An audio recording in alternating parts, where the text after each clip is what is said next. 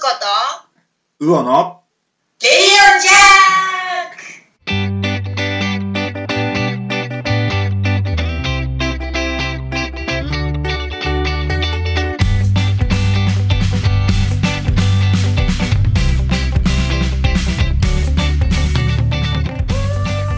ク！こんにちは。日向うおです。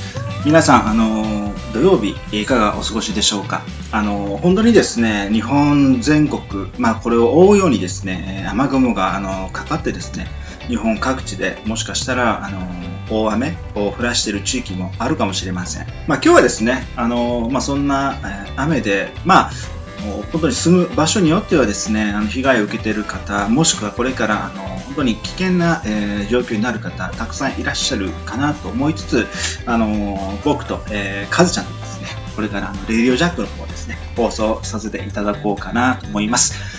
それではですね、えー僕の相方、パーソナリティである、えー、カズちゃんをですね、お呼びしたいと思います。はい、カズちゃん、こんにちは。はいたん？何？いはいたいハイタイそれ何ですか？カズちゃん。いきなりハイタイって、ずーっとアップで来ちゃいましたけど。何ですかそりゃ？え？あのね、うん。知らんと？知らん。知らんと知らん知らん。知りまへん。じゃあ知らない方に教えてあげましょう。はいはいはいはい。このね、うんはいたいっていうのは、うんうん。沖縄の言葉で、あ、沖縄の言葉。はいはい。で、こんにちはっていう意味です。あ、なるほど。えーっと、ハイタイ。ハイタイってはいたい。なるほどね。女性ははいたいって言って、うん男性ははいさいって言うらしい。へえ、なるほど。いや、それちょっと勉強になりましたね。意外と知らない人も多いかもしれませんよね。でもね。そうなんだ。じゃあ僕はもうちなみにですね、このあの、Spotify のラジオをですね、台湾で聞いていらっしゃる方がいるので、まあ、思わず言いそうになったのが、まあ、ニーハオ。ね。これね、もうニーハオって、いいハオね。ニーハオうんとハイタイってやつね。まあそんな感じでですね、あの、ちょっとね、オープニングを今ちょっと始めてみましたが、えー、カズちゃん、あのー僕はですね、はいちょっと朝起きて、あの、やっぱりそのカズちゃんの住んでる、その、九州の北部がですね、あの、すごくその雨の状況で厳しくなってる、見て、やっぱりこう心配になったんですけど、今、現状はですね、えーどんな感じでしょうか？はい。うんえっ、と、もう何日も雨が続いてて、もう昨日の夜、要するに夜中はものすごくこう、雨の音で目が覚めてしまうぐらい、はいはいはいは何時間も、い。うん。すごいこう、かなりの量の雨が降ってまして、はいはいはいはい。で、あの、携帯もですね、あの、はいはい。避難警報ですかね、はいはあの、避難してくださいというような、い。はい。あの、メールが来まして、へー。もう怖くて眠れなくて、ああ、なるほどね。うん。年がいもなく両親の部屋に行って、いはい。怖いよとどうしたらどうしようって言って言ってたら、はいはい。両親は大いびき、大いびきで。大いびきで、うんえーと思って大丈夫？と思って。まあね、お母さんとかね、ご両親の態度が普通ですよ。もう、カズちゃん、何ですか、その、ラジオのリスナーの方に向けて、私の可愛さとあげようなんていうね、もう本当に、オープニングからいきなりね、沖縄の言葉でこう、べしゃってくるっていうね、もうなんかもう、あれだよね、僕との打ち合わせがないようなこといきなりやってくるから、本当にね、こちらとしてはもっと大変だよね、本当に。いや、まあまあ、本当にあの、日本全国、あの、今日はね、はい本当にその、まあ、豪雨になってて、まあ、一部ではね、やっぱ豪雨災害になってるところもあるんじゃないかなと思うし、もしかしたらこれからその、氾濫とかがあってね、危険水位に達するようなところもあるのかなと思うんですけど、まあ、あの、僕たちのそのラジオで、まあ、あの、気持ちを和ませるって言ったらあれなんですけど、まあ、あの、聞いていただいて、あの、だからといってね、自然災害から、あの、危険度が変わるということはないんですけど、まあ、あの、そんな中でもですね、あの、ちょっとしたその、まあ、楽しみを、まあ、お届けしたいなと思ってですね、はい。まあ、これからラジオで、はい。まあ、収録と放送ね、していきたいなと思います。さて、えっ、と、かずちゃん、これどういうことですか？前回のえ？あの、収録からもうこれ3週間ほど、これ、うん。やってないんですよ。どういうこレディオジャックいや、どういうことってね、僕に言われても、僕の方こそどういうことって言いたくなるんやけどね。これも全部カズちゃんのせいじゃないかと。もしかいやいしてこれ、やいやいや、みーちゃんのせいよ。僕？ミー？ミーのせいですか？みーのせいよ。ミーのせいですか？どうしてそんなこと言うんですか？本当に。指を指してこの Facebook のこのメッいや、センジャーで。私はね、まあ、うん。確かにあのね、あの、大好きなうんリフライズがはい YouTube 配信を週に2回してるんで、あ、週にまあ、週2回。末、うん。うん。はいで、水曜日と土曜日なんやけど、はい。で、土曜日はちょっとその YouTube 見るので忙しい。いなるほどね。うん。で、土曜日は？や、じゃあ土曜日が、まあ、ど土曜日、まあ、水曜日もだけど、うんうん。水曜日は普通にお仕事して帰ってきて、はいはいで YouTube 見て、うんで寝る、うんで土曜日はお仕事終わって、YouTube 見て、で何回も YouTube 見て、うん。うん。でお風呂入って、うんでお風呂上がってもう一回 YouTube 見て、また見る？はい。で寝るっていうので最近土曜日ちょっと忙しいんよ。そうやね。そら収録できないんじゃない？それはもう僕のせいではないかもしれない。まあまあ僕はね、ちょっとね、こう、あの、ほら、このオリンピックがあったからといってるオリンピックを見てたわけじゃなくて、単に夏バテでへたってたんで、土日になるとこうぐにゃーってなってたんだけど、うん。いやでもね、暑さとかね、そういうのがあって、今年はちょっと、なんかまあ毎年言うかもしれないけど、うん今年は異常だねって言いたくなるぐらい、うん、本当にすごい暑い夏でね、もう本当に大変だった。だからね、まあちょっとそういえば、そういう結果が、やっぱ3週間、この収録がなかったのかなというふうにちょっとまあ思うんだけど、で、この3週間の間に、えー、まあやっぱり、あった大きなイベントとしてはこうね、オリンピックあったんだけど、まあこれからまたパラリンピックが始まるんだけど、カズちゃんオリンピック見てた？オリンピックはね見たり見らんかったりで、でもね、なんかこう、今までのオリンピック、いや、そんなにね、しょっちゅうオリンピックってないんやけど、うんうん。その過去見てきたオリンピックうのん中でも、うんうん。なんか、えー、こんな競技あると？みたいな。ああそういうこう、やっぱほら、新しく加わあった種目があるじゃない。あるあるあるあるある。うん。うん。で、そういうのを見て、ああ、うん。なんか、わすごいなんか面白いなって思いました。あ確かにそうやね。まあスケボーもそうやしうん。僕はね。サーフィンもよ。あ、そうそうそうそう。そうそう。僕はね、もうサーフィンもそうやし、あとやっぱり個人的には、トライアスロンとかね、あとロードレースが見たかったんだけど、なんかね、ちゃんとこう放送してなかったような気がして、まあ最後のマラソンだけはね、ちょっとあの、大阪選手のあの走りをね、朝から見て、いや、これだけ見たらなんかまあ、オリンピック良かったかななんてね、ちょっと思っちゃったりしたんだけど、まあそんな感じでね、オリンピックもね、まああっという間ですよ、始まってしまえば。2週間で終わってしまいまして、で、まあ僕もあの、そのオリンピックに感化されるように、暑いにもかかわらずね、走ったりするもんやから、夏バテになっちゃって、夜もね、こう、ブニャーってなっちゃうんだけど、まあでもそんな感じでね、もう夏も、もう、お盆ですよ。もうだんだんとやってきました。本当にね。そういえばな、カズちゃんの付近でさ、花火とかってやってるの？花火大会とか、そんなのって、毎いや、年。もうね、うん多分もう日本全国どこでもそうじゃない、多分、ほとんど中止になってるよね。そうだよね。うん。なんか大きな花火大会とかあるの？福岡って。い今いくつもあるんだけど、うんう私の地元もその大きくはないんだけど、まあうん一応7月に入ってすぐうんうん。花火大会があって、ああ、なるほどね。うんああ、そっかそっかも。ちろんもうそれももう去年も今年ももう中止になったんだけど、そうやね。うんあれさ、ちょっとあの、まあ、こう聞きたいんだけどさ、あのー浴衣ってあるじゃん。浴衣。うんなんかさ、花火大会とかあると、みんなあの、浴衣をね、こう出してきてくるよね。あれって、ちなみに浴衣のお値段って、まあ、ピンキリあると思うけど、大体いくらぐらいなの？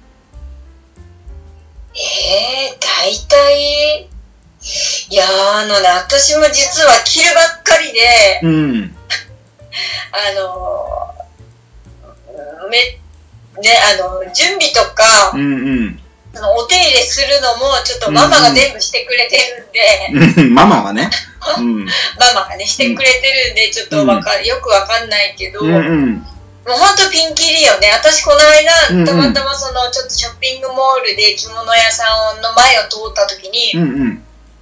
あの、浴衣が売ってたんよね。ああ、浴衣、うんうん。えー、まあ、そういう時期よね、と思ってこう見てたら、うんうん。100円の浴衣があって、100円？うん。へえ。さすがにほら、値段とかわからない人たちでも100円の浴衣だったら安いってやっぱなるでしょ。そうやんね。それちゃんとで、浴衣。私もそのわーと思って見たら、まあ、その、が、いい柄があったんで、うんうんうんとりあえず買っとこうと思って、購入したんだけど、うんうん。あの、やっぱりその、今ほら、あの、もう帯とうん。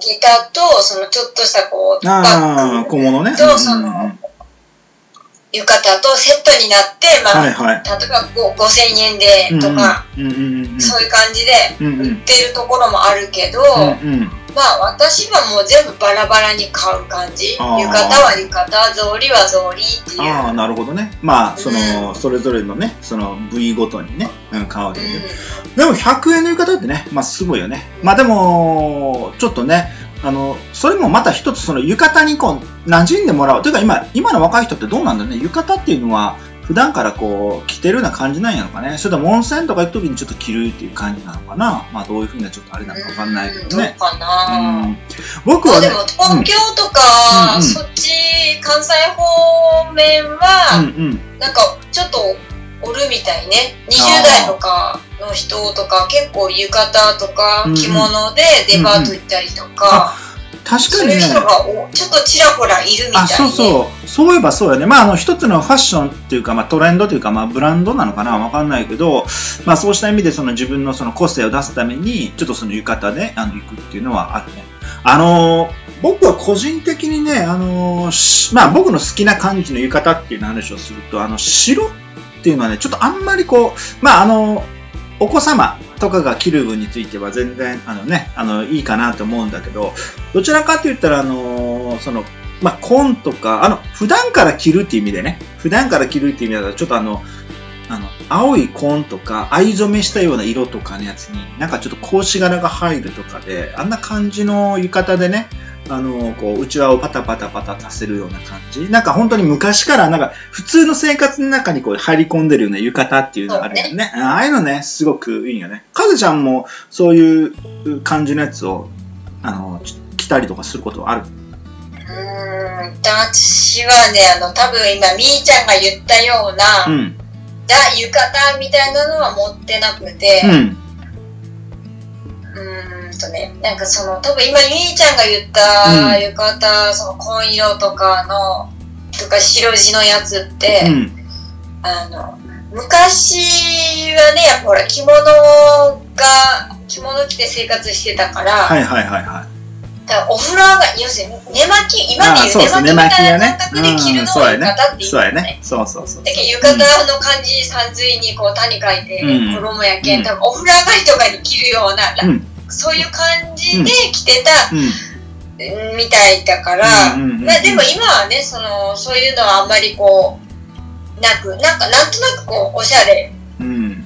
な感じで着るけど、そうやね。で、私もね、うんなんかね、どっちかっていうと浴衣なんだけど、ちょっとこう、おしゃれな感じの浴衣の柄を着る感じ。そうやね。でね、あの、今僕がここにちょっと今浴衣の話をね、ちょっとあの、祭りのところからこうね、こう流してきたんだけど、まあ実はあの、ちょっとね、あの、カズちゃんに、えー、まあ聞いてみたいなっていうのがあって、あの、世界にはさ、あの、すごく伝統的な衣装ってあるよね。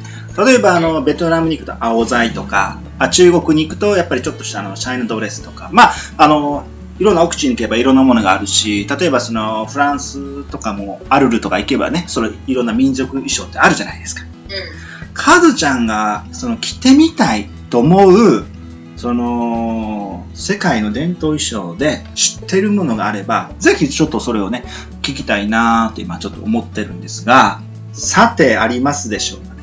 僕がね、個人的にですよ。あのー、カズちゃん似合うなっていうのは、あの、僕はあの、ベトナムのホーチミンに行ったことあるんですけれどもね。そこであの、ホーチミンものすごく暑いんですけど、まあ夜になると、あの、お店の売り子さんたちが、まあ青材を着て、あの、出てくるのを見たときに、すっごい綺麗だったんだけど、まああの、要はあの、香港とかで皆さんが見てるような、チャイナドレスの流れを組むっていうか、まあ、もともともしかしたら、そのベトナムの方の南宋というか、南の地域のですね、あの、衣装なんかもわかんないんですけど、あの服は、カズちゃんには普通に似合うかなというふうにちょっと思ったりはしてます、今の。あベすごくトナム？ベトナムって？あの横が、脇んとこがスリットがバーって長い。それはね、そうそう。だからちょっとあんまスリットが入りすぎてるって思うかもしれないけど、青材ってこうすごくね、あのーすごくその、えー本当に今のベトナムのあの民族衣装で、その現地の、え女性の方が、本当にその何らかの時に、まあ普段着でも着るんだろうけど、そういうふうにこういろんな、えー場面場面に応じてこう着るっていうね、衣装なんですよ。あの着物とは違います。あのちゃんとしたあの、ちょっとワンピース型というかね、こうすごく綺麗なやつで。あのー本当にですね、すごく、あのやっぱりこう、えーまあ、熱帯地域の、その、ベトナム、うん、そ、そういったところにはね、こう、合う。やっぱりこの、ベトナムも、稲作の地域なんで、やっぱりああいった衣装、衣装というのか、ああいうのをね、ちょっと着て、こう、歩くっていうのは、すごくこう、農村の風景にもすごく合うし、すごい素敵だな。いや、日本でいうその浴衣や着物、まあ、どっちかというと浴衣に近いのかもわかんないけど、そういう風な感じで、色鮮やかで綺麗なんですよ。まあ、それはね、すごくいいなと。うん。昔は生活と密着してっていうその民族衣装なんだろうけど、うん。今この時代になってそのなんていうのかなその普段着じゃなくなってるよね。なんかこう、うん。なんかのちゃんとした形式ばったなななんていうのそういうお祝い事の席で着たりとうんかあ、そうだね。なんかリスペクトされてない、うんうんそういう昔の民族衣装っていうもの。それやっぱり、あのーまあ、じ自分たちのその生きているその地域に根ざしたものだから、やはりそれをリスペクトするっていうのは、人間の美しさじゃないかなと思うんだよね。うんやっぱりその地域に息づくね、人たちの、例えばその、あのーまあ、日本でもいろいろあると思うんですよ。あのーまあ、婚礼衣装もそうでしょ。白むくもそうじゃないですか。あとはね、あのー、美子さんが着る服とかもそうだし、僕は宮崎だけど、あの、ひょっとこ踊りっていうのがあるんだけどさ、ああいうそのおお祭りの伝統の ちゃんの顔がひょっとこみたいなんやね。あ、わかったわかった。誰が、誰がひょっとこやねん誰がひょっとこやねん、ほんま。誤解を招くから、人間の想像力は豊かになゆあの豊かなんだから、本当にね、危ないですよ。本当に。そうそうそうそう。でね、で、まあ、あのそんな感じでね、まあ、今ちょっと話がちょっと脱線しましたが、もう、もう一度聞きますよ。カズちゃんの思うっていうか、こう、着てみたいなっていう民族衣装。もしくはその地域の衣装でもいいですよ。何かありますかね何か。いやー、首を振りますね。あの、他の国のうん。民族衣装って、私意外にその勉強不足でわかんないんだけど、う。うんーんとね、例えばこのアフリカの民族の人みたいなこの服とかね、色鮮やかな服とかいっぱいありますやんか。ああいうやつとかで、それとか。あアフリカであのターバン巻いてる感じなの。ああ、そうだね。そういうのもあるしね。いろんな部族によってあるかもしれないし。私ね、なんかうんスウェーデンの民族衣装って、なんかこう、ざっくりしか思い浮かばんけど、多分あんな感じのスウェーあデンのやつとか着てみたいうな大きなパイプ、バグパイプじゃないけど、着てる時に着てる。なんかそう、長い楽器みたいなあのーので、そうだね。あの、うんバイキングの末裔たちが作った国って今、まあ、ちょっとね、あの、夢のあるように言うと、やっぱ海洋国家っていうか、その半島国家じゃないですか。スウェーデンっていうのはね。だから、まあ、朝鮮半島も半島国家なんだけど、あの、あそこの、その、確かにスウェーデンの人たちの、その、着ている女性の、あの、ちょっとお祭りの時に着る、あの、白いブラウスに、こう、ちょっとなんかこう、ね、上からこう、カッターシャツみたいなの着て、ちょっと長い、こう、なんて言うんでしょう、ちょっとスカートみたいなの履く？あ、それもねあ、れは可愛い。あれ男性も着てるよね。そうそうそうそううん、ススカートってね。うん、そうだね。ト。ねえ、あれ可そう愛い。そう。あ、そう考えると、まあ、カズちゃんはそれいけるかもわからんね。うん。いいいいんじゃないかな？そういう感じでいいね。かな？サイズあるかな、ち私小さすぎてサイズあるかな？あー、どうだろうね。あ、あるんじゃない？アマゾンで探せばね。アマゾンで。そうね、アマゾン、アマゾン様々やね。そう。で、このアマゾン様々っていうところでもうね、今、カズちゃんちょっと爆笑したんですけど、実はですね、こうね、リスナーの方にこう言っておかないといけないことがあるんですけど、僕ね、ちょっとあの、メッセンジャーが来て、まあ、あの、なんかバンクシーの T シャツが着たいたいっていうのは博多弁バルバルで来たんで、あどういうことなんだろうと思ったら、みーちゃんこれ、よかばいみたいな感じで、あよかって書いたら、これでいいってね、なんかすごく簡単にこれでいいって、5文字、これでいいって5文字でね、これでこう書いてきたんですよ。どういうことかいいなと思ったら、まあそれを give me してくれと。me ですかとまた。me かよとか思って、まあまあ。いろんなところで使えるよね、me。本当だね。あんたいろんなところで give me って言ってない？本当にいろんなところで。いけないですよ、本当にね。で、はい、あの、それね、あの、まあ、いや、もうこのラジオ制作、ね、ほんとこのラジオ収録っていうかもう僕のこの誰も知らないラジオ局の、まあ、トップ番組ですよ。言えばあの、トップパーソナリティでありトップ女優ですよ。まあそこから言われちゃったらね、いや、いいですよと。で、もうバンクシーのやつをね、パッと見たんですよね。M サイズ3800円。高いなと。高い。これはちょっと高いなと。ちょっと待てよと。3800円。俺のヘアカット代と同じやんって。3800円ですよ。本当に。まあまあ、ちょっとこれはあれやなと。プライスダウンしてないかなと思って、アマゾンのタイムセールスやってないかなと思うんだけど、アマゾンってやっぱ賢いんかな急になんかね、僕の心を察したかのように横からなんかパって出てくるのよ。他の、他の人は、そう、他の人はこんなもの見てますって言ったら、半額以下の同じバンクシーの T シャツが出てきて、あ、これやと思って、パッてそれを購入したの。そしたら、あれ？なんか配達が、まあ7月の下旬から中旬にかかる時期に Amazon に申し込んだら、お届けするのが8月の大、その、中、上旬から中旬にかかる間ですって言って、あれ？と思って。普通だったら翌日とか3日で届くのに。ね、そうそうね。Amazon は早いもんね。そう。なんじゃこりゃと思って。でもまあもう購入した後やから。購入した後やからね。もう、あの、M サイズをね、M サイズを購入した後やったから。そしたら、あのー、まあメッセージ来るわけですよ。で、見たら、チャイナポストの番号が来るわけですよ。チャイナポストと思って、あれ？と思ってパッて見たら、あ、これ中国から来るんだと思って。あ、時間かかる。まあ僕もね、似たようなその物流の仕事やってるし、国際貨物の仕事してるから、まあこれは仕方ないと。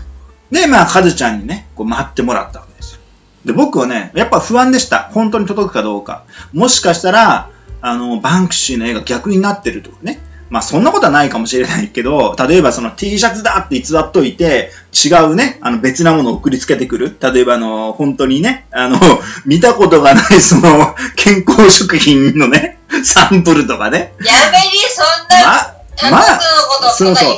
まだ、いやいや、いやいや、ちゃうちゃう、あの、その、本当にこう、やっぱりこう、悪さをするやつもいるんじゃないかっていう、その不安があって、僕のね、大事な、その、これからの人にそんなことするなんて、もしそんなもん届いたらね、もう、カズちゃんに返送してもらおうと思ってね、全部手続きは中国までね、本当そう考えながら、そう考えながら、もうドキドキしてたんですよ。そしたら、まあ、あの、帰ってくるときにね、あ、届きました。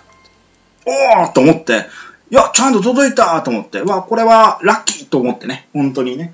いや、本当まあそんな感じで、まあアマゾンで頼んだそのバンクシーの T シャツ、それを着ていただいた写真がね、届いたんですけど、これがね、なぜ僕たちはこのメッセンジャーで普段から顔を合わせて face to face で話してるのに、なぜか顔を型で隠し、写真を撮り、なおかつその写真の下には猫が写り込むというね、なんじゃいっていうね。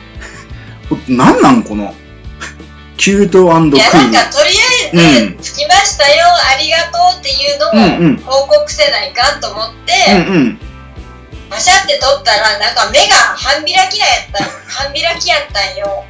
うん。それこれはいくらなんでもないなと。ああ。いや僕はね、なんかおかしいなと思ったんだよね。その割にはね、下のパンツと合わせてちゃんと決まってるなとか思ったんで、これはおそらく誰かに送る写真を撮るついでに多分俺に撮ったなっていう感じでね。いやいや、あれ、あの学校で仕事行って。あ、そうでしたか。いやいや。うん、まあでも一番のね、あの写真の一番のポイントは写り込んでる猫ちゃんですよ。かわいいやろ？ご主人、そうそう、ご主人さんも追いかけてきてね、こう映り込むというね、猫がね、下にね、にゃーっていうような感じで、ね、これはまた可愛かったです。まあでも本当にね、ちゃんと届いて、あの、良かったですよ。本当にね。はい、まあぜひ、いやいや、もうとんでもないです。もうぜひね、このバンクシーの T シャツを着て、そして、えー、今日ですかね、あの、発送した、えー、東京へ、銀座へ、ね、自分の絵をぜひ見に行けるのであれば、見に行っていただきたいなと思うんですけど、かずちゃん、あの、その絵は、あの、この銀座でやるって言ったよね。まあ何回も聞いてるようで申し訳ないんですけど、はい、いつから始まるんですか？銀座で。えっ、と、来週になるのかな、うん、8月23日から、28日かな？の土曜日まで。あ、なるほど。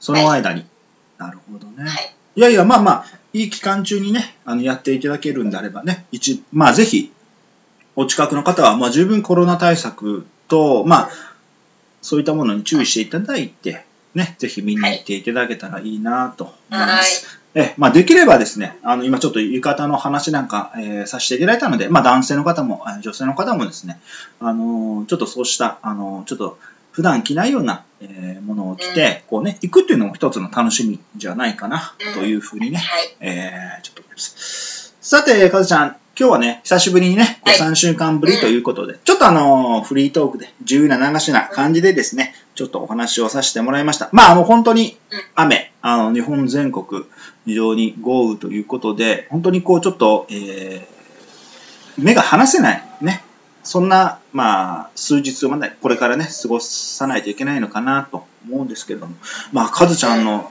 方も十分注意していただいて、本当に、あの、雨の、そのね、豪雨災害に合わないようにですね、えー、もちろんララジオを聴いていただいている方がね、そういうふうなことで、まあ、ご家族の方にもね、そうしたことの不幸がないようにですね、まあ、はい、お祈りをちょっとしながらですね、今日のちょっとレディオジャックはですね、これでちょっと終わらせていただきたいなと思います。はい。えっ、ー、と、はい、まあ次はですね、えー、どんな感じでちょっと、えー、始まるのか。もしかしたら、あのお盆の時期なので、えー、盆踊りをしながらね、東京温度と踊りながら、カズちゃんが現れてくるかもわかりませんし、まあそういう感じで、どういう感じでね、こうテンションが上がってどういう感じ？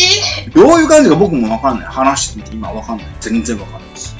全然わかんないです。全然違う。そうだね。まあでもまあそんな感じでね、まあ今日の、えー、レディオジャックの方の放送は、えー、これで終わらせていただこうかなと思います。それではですね、かずちゃん、えー、またお会いしましょう。それでですね、はい、かずちゃん、また。はい、またえええ、また？じゃあもう一回行きましょう。じゃあ、かずちゃんまた、えー、お会いしましょう。はい、それではさよなら。はい、またやったい。ヘイド